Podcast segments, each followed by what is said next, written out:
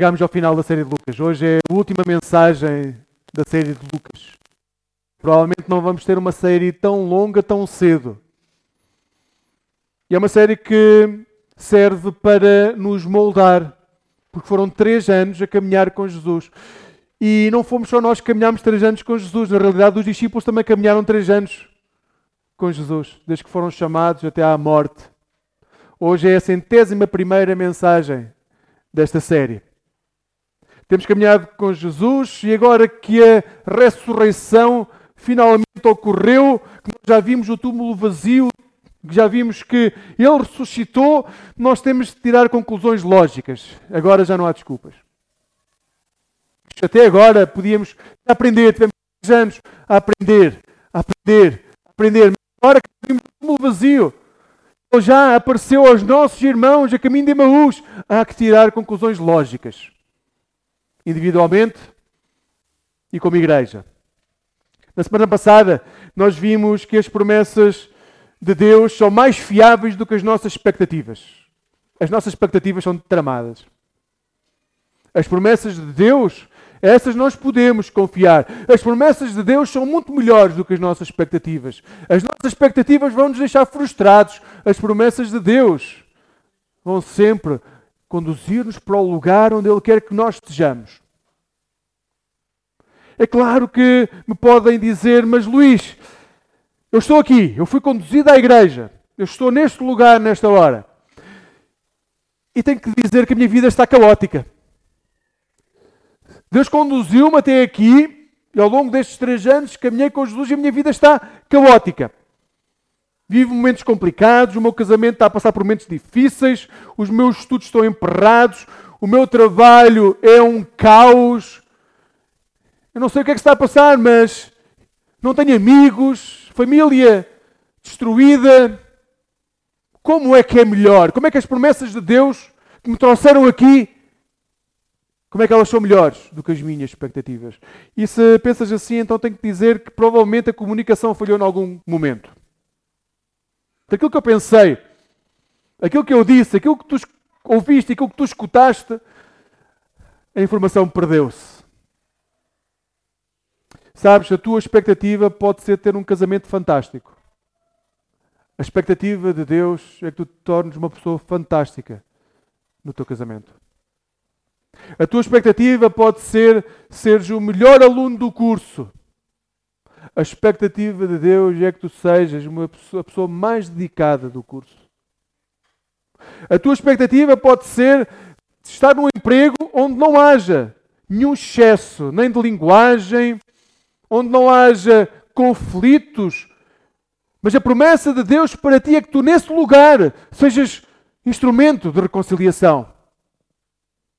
A tua expectativa pode ser teres muito, muitos amigos, mas eu hoje digo-te: tu tens o melhor amigo de todos, que nunca deixou de estar ao teu lado nem nunca deixará de estar. O seu nome é Jesus Cristo. Então, entre a tua expectativa e a promessa de Deus, eu aconselho-te a ficar com as promessas de Deus. A tua vida será excepcional quando souberes que o Deus, Criador do universo, Criador do céu e da terra, de todas as coisas visíveis e invisíveis, tem um plano para ti. Ele tem um plano para ti. Amigos, eu vou repetir. Deus tem um plano para cada um de vós. E esse plano é que tu sejas testemunha de tudo aquilo que escutaste até ao momento. Até este momento da tua vida, o que Deus quer é que tu sejas testemunha de tudo aquilo que tu experimentaste até este momento. Volto a dizer: és tu, és tu, és tu, és tu que Deus quer usar para que sejas testemunha daquilo que tu viveste. Mas o que é, que é ser testemunha de Jesus? Uma testemunha é uma pessoa que vai transmitir aquilo que viu ou que escutou e que vai dar prova daquilo que disse e que escutou. Por exemplo, em tribunal, nós somos chamados a tribunal para dizermos aquilo que vimos ou que escutamos e para darmos testemunha, para sermos testemunhas, para que haja coerência naquilo que está a ser dito, para que haja uma história que possa ser criada e nós vamos ser testemunhas para que essa história possa ter algum sentido. E para que o nosso testemunho seja plausível, nós temos que ter um discurso lógico. Se nós não tivermos um discurso lógico, a pessoa que está à nossa frente não vai compreender o nosso testemunho. Mas não basta ter um discurso lógico. Nós temos que ser pessoas credíveis. O nosso passado tem que dar testemunho de que aquilo que nós dizemos pode ser verdade. Se nós somos mentirosos compulsivos, independentemente daquilo que nós possamos dizer, ninguém vai acreditar, mesmo que seja verdade. Então, temos que ter um discurso lógico, mas a nossa vida também tem que dar testemunho que nós somos pessoas credíveis, pessoas honestas naquilo que dizemos. Pessoalmente, eu só fui uma vez a tribunal dar uh, testemunho. Foi num caso em que uma pessoa foi atropelada, eu não ouvi o atropelamento, mas vi as consequências do atropelamento e eu fui ser testemunha das consequências do atropelamento. Hoje, nós não somos testemunhas da ressurreição. Algum de vocês estava lá naquele dia? Estavam naquela sala quando Jesus apareceu. Nós não somos testemunhas daquilo que aconteceu. Nós somos testemunhas das consequências daquilo que aconteceu. Daquilo que as pessoas contaram que aconteceu e de como isso se reflete na nossa vida. Não te esqueças, para chegares a este ponto e seres testemunha disto, tens de ter um discurso lógico e ser credível. É a única forma de seres testemunha. Sim, tu sabes o que aconteceu. A Bíblia diz o que aconteceu. Mas não basta nós dizermos aquilo que aconteceu, nós temos que ter um discurso lógico e temos que ser credíveis. No texto de hoje encontramos Jesus a colocar-se no meio dos seus discípulos. Aqueles que tinham regressado de Emaús, Jesus voltou e coloca-se no seu meio e dá-lhes a sua paz. Dá-lhes a sua paz. O Senhor Jesus tinha acabado de ser traído. Ele foi traído por Pedro, bem, por Judas, depois foi traído por Pedro, depois foi traído por todos os outros que desapareceram. Só as mulheres e João é que ficaram perto do túmulo, todos desapareceram. Ele foi traído, foi abandonado. Depois, quando ele ressuscitou, ninguém acreditou. As mulheres eram loucas, ninguém acreditou. E mesmo assim, Jesus vai ao encontro das pessoas que o rejeitaram e coloca-se no meio delas e dá-lhes a sua paz. Hoje, se estás a guardar mágoa no coração por alguém, se e não digas que não tens mágoa por ninguém. Sabem, eh, vocês gostam, quem tem em casa, aquele quarto de arrumos, aquele quarto que nós enchemos de tralha para quando vem alguém a casa, enchemos aquele quarto de tralha no nosso coração é igual. Nós temos um quarto cheio de tralha, de mágoas, de iras com outras pessoas. Eu não vou desenvolver esta metáfora, mas abram esse quarto e vejam de quem é que tem a mágoa. Se hoje estás a guardar mágoa por alguém, se hoje estás a guardar um coração pesaroso por alguém que te magoou, tens de saber que para seres testemunha de Jesus tens que ter um discurso lógico, tens que ser credível. E só podes ter um discurso lógico e ser credível se fores exatamente igual a Jesus. Ou pelo menos quiseres ser igual a Jesus. E o que Jesus faz antes de ascender aos céus é tirar a mágoa desse quarto onde tudo estava atulhado e vai ao encontro daqueles que o abandonaram e rejeitaram e diz: A paz esteja convosco. A paz esteja contigo. Pedro, com Judas já não foi a tempo, porque Judas já não existia.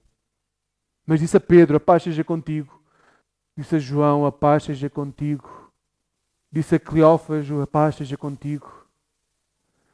Disse às homens e mulheres que o abandonaram e que não acreditaram: A paz seja contigo. Então, se queres ser uma testemunha credível, onde quer que tu estejas, que possas dizer às pessoas que te magoaram: Sim, há muita mágoa por tratar, mas o que eu desejo para ti é que a paz esteja contigo.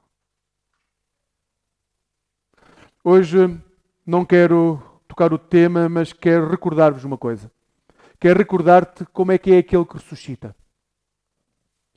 E devo recordar-te para te dar esperança, porque o texto fala sobre isso como uma forma de esperança. Muitas vezes nós estamos tão focados nas nossas tribulações, como nós vimos a caminho de Emaús, que deixamos de olhar para o lado e Jesus está a caminhar ao nosso lado e nós só estamos preocupados connosco mesmo, com as nossas dores, com os nossos sofrimentos. E quando só estamos preocupados com as nossas dores e com os nossos sofrimentos, nós não conseguimos ver Jesus ao nosso lado, nós não conseguimos ver as maravilhas de Deus ao nosso lado, nós não conseguimos ser gratos por aquilo que temos. Agora, aquilo que ressuscita é uma nova criação. Vocês só podem comparar aquele que ressuscita à criação de, de, que Deus fez em Gênesis. Porque este novo corpo é algo completamente novo. A ressurreição de Jesus só é mesmo comparada à nova criação em Gênesis. É algo completamente novo que vem à existência. É um corpo que habita na terra, mas que também habita no céu. É um corpo que tem aparência humana, mas que é glorificado. É assim o corpo que nós vamos ganhar quando morremos e ressuscitarmos. É algo completamente novo. Teremos aspecto humano, mas um corpo completamente glorificado, transformado em uma nova criação. Quando nós dizemos nós vamos ser uma nova criação, nós vamos ser uma nova criação. O que era velho fica para trás e tudo se faz novo. Agora, para chegar lá, para chegar a esse corpo novo, Jesus coloca uma agenda na vida dos seus discípulos. E a agenda de Jesus deve ser implementada até que esse dia chegue. Escuta bem, porque se acreditas que és discípulo de Jesus, agora que sabes que ele ressuscitou, tens de compreender que há um preço a pagar. Jesus caminhou junto com os seus discípulos durante três anos. Nós há três anos que estamos com Lucas, agora há um preço a pagar se queremos ser discípulos de Jesus. Este é o momento em que dizemos se queremos ou não ser discípulos de Jesus. Porque há um preço a pagar. A primeira coisa que tens que saber, que Jesus diz aos seus discípulos, neste momento, depois da ressurreição, quando eles estão todos reunidos, é que eles foram preparados para este momento. Tu tiveste três anos a caminhar com Lucas, tu foste preparado para este momento. Veja o capítulo 9, o capítulo 17, o capítulo 18, o capítulo 22. Jesus diz nestes capítulos que ele já estava a preparar o momento. Ele diz: Eu vou morrer e eu vou ressuscitar. Eu vou morrer e eu vou ressuscitar. Eu vou morrer e eu vou ressuscitar. Jesus já o tinha dito, Jesus preparou os discípulos para este momento.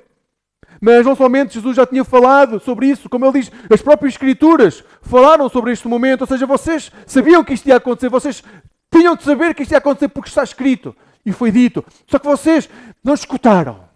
Estavam tão preocupados com aquilo que eram as vossas expectativas que não escutaram. Amigos, Deus não tem um plano B. Gostaram da ligação à nova série? Deus não tem um plano B. Este sempre foi o plano. Este sempre foi o plano de Deus para a humanidade. Que Jesus pudesse morrer e ressuscitar, para que cada um de nós pudesse ter acesso à vida eterna com um corpo glorificado. Tu que estás neste lugar, neste momento, tu sabes o que Deus planeou antes do mundo ser mundo.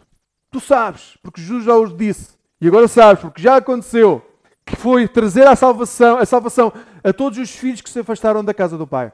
Este é o plano para a humanidade, que todos os filhos que caminham longe da casa do Pai possam regressar à casa do Pai. Estes filhos podem ter percorrido caminhos tortos, podem ter ido atrás de sonhos que eram os seus sonhos, podem ter percorrido caminhos de autodestruição, de prazer, de orgulho, de autossuficiência, de independência total. Até podem ter dito que não queriam ser mais filhos de Deus.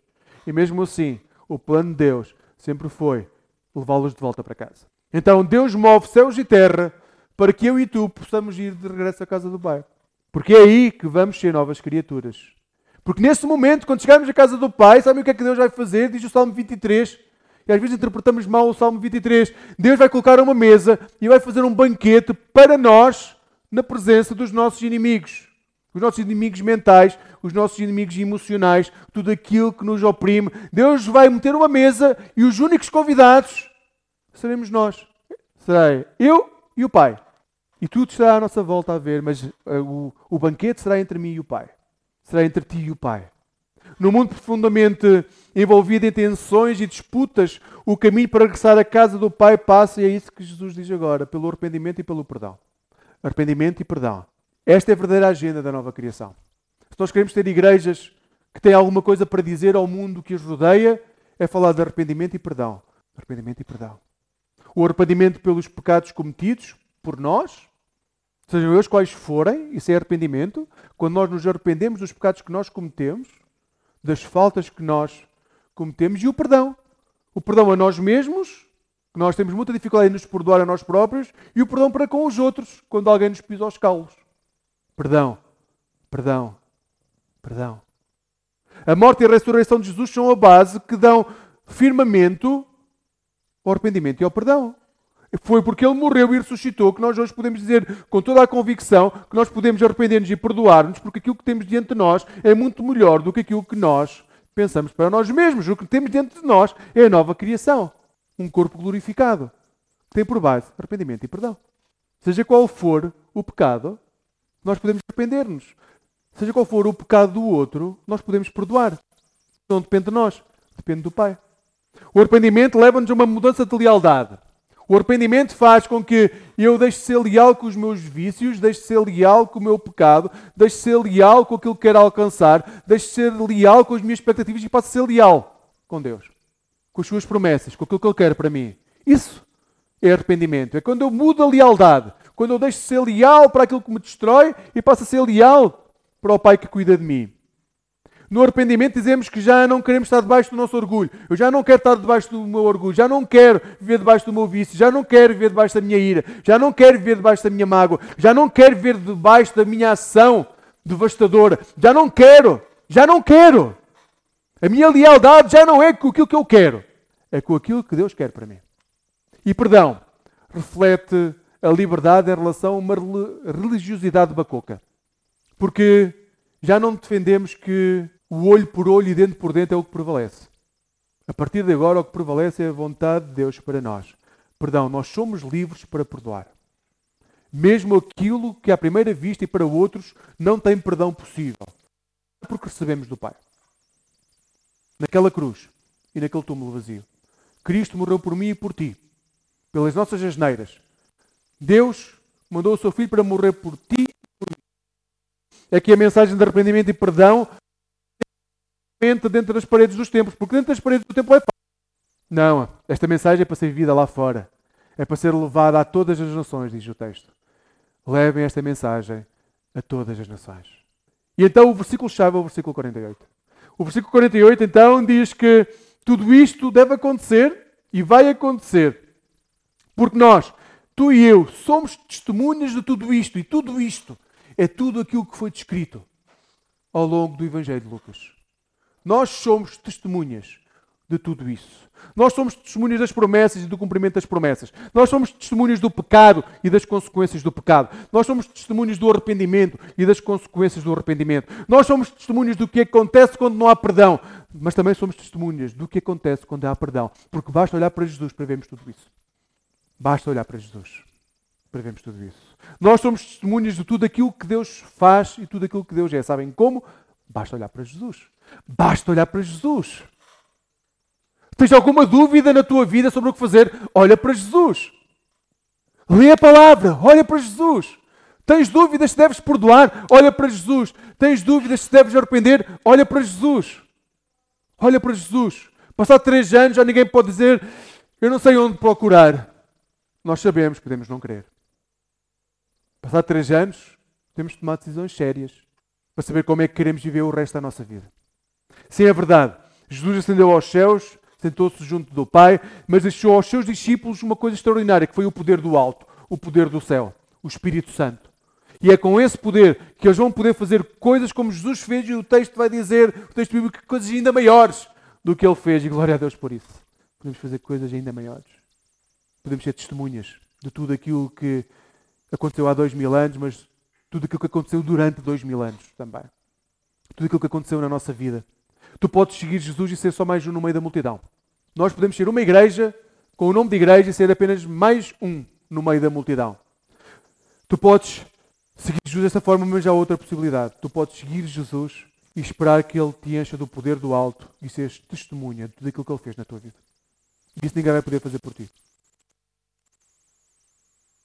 É uma decisão pessoal. Amigos, nós não fomos chamados para ser professores de teologia. Nós não fomos chamados para ser professores de escola dominical, ainda que alguns sejam chamados para isso. Não foi para isso que fomos chamados. Nós fomos chamados para ser testemunhas da ressurreição.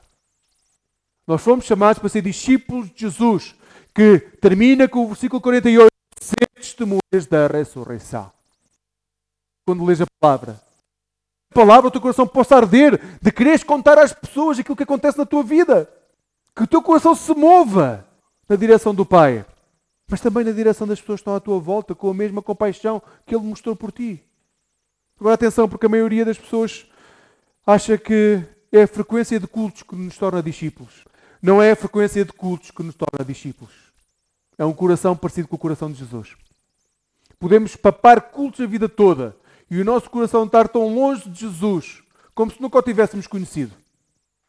Quando somos tocados por Jesus, tornamos-nos testemunhas da ressurreição. A nossa forma de viver é transformada. A mente é transformada, passamos a adorar a Deus, independentemente das circunstâncias que vivemos, porque sabemos aquilo que Ele fez por nós, ao morrer, ao ressuscitar e ao ascender aos céus. Passamos a viver cheios de alegria. É assim que termina o, Evangelho de Lucas. Até que os discípulos alegravam-se e falavam de forma alegre daquilo que tinha acontecido nas suas vidas. Porque saberiam que iriam encontrar o Pai. Que a casa do Pai seria a sua casa. Então, amigos, vejam como é que Deus cruzou na vossa vida. Porque é aí que vocês vão poder falar sobre Jesus. É aí que vocês vão ser testemunhas. E, por favor, não sejam testemunhas de compêndio de teologia. Isso é algo que nós vamos, obviamente, adquirindo com a nossa jornada de fé. Mas o testemunho para com aqueles que estão à nossa volta é daquilo que Jesus faz entre nós, porque ele não está morto. Às vezes dá a sensação que nós falamos sobre Jesus como se ele estivesse morto. Há dois mil anos atrás ele morreu e ressuscitou. Não, ele está vivo entre nós, então o que é que ele faz? Aqui. Ele está vivo aqui. O que é que ele faz aqui? Por mim. O que é que ele faz? Por favor, não digam que não faz nada, senão eu mostro-vos algumas fotografias de crianças em África e vocês vão arrepender-se daquilo que disseram agora. Por favor, tenham noção das bênçãos que Deus vos dá e daquilo que Ele faz por vós. E aprendam a dar testemunho. Então, mas nós também nos temos que conhecer um bocadinho melhor, porque se nós não partilhamos como é que é a nossa história, quando chegar ao pé, alguém ao pé de mim e eu quiser encaminhar para algum dos meus amigos, eu não vou poder encaminhar porque eu não conheço a vossa história. E obviamente, nós gostamos de estar um bocadinho recatados em algumas áreas. É normal, mas há outras que podem ser públicas, não há mal nenhum, porque já foram tocadas por Jesus, já houve transformação, já houve cura e nós podemos falar sobre elas. E naquelas onde não houve, procurem a igreja para que haja cura. Porque tem que haver cura. Nós não podemos falar de coisas onde ainda não há cura, porque senão vamos estar a colocar também esse peso sobre a vida das outras pessoas.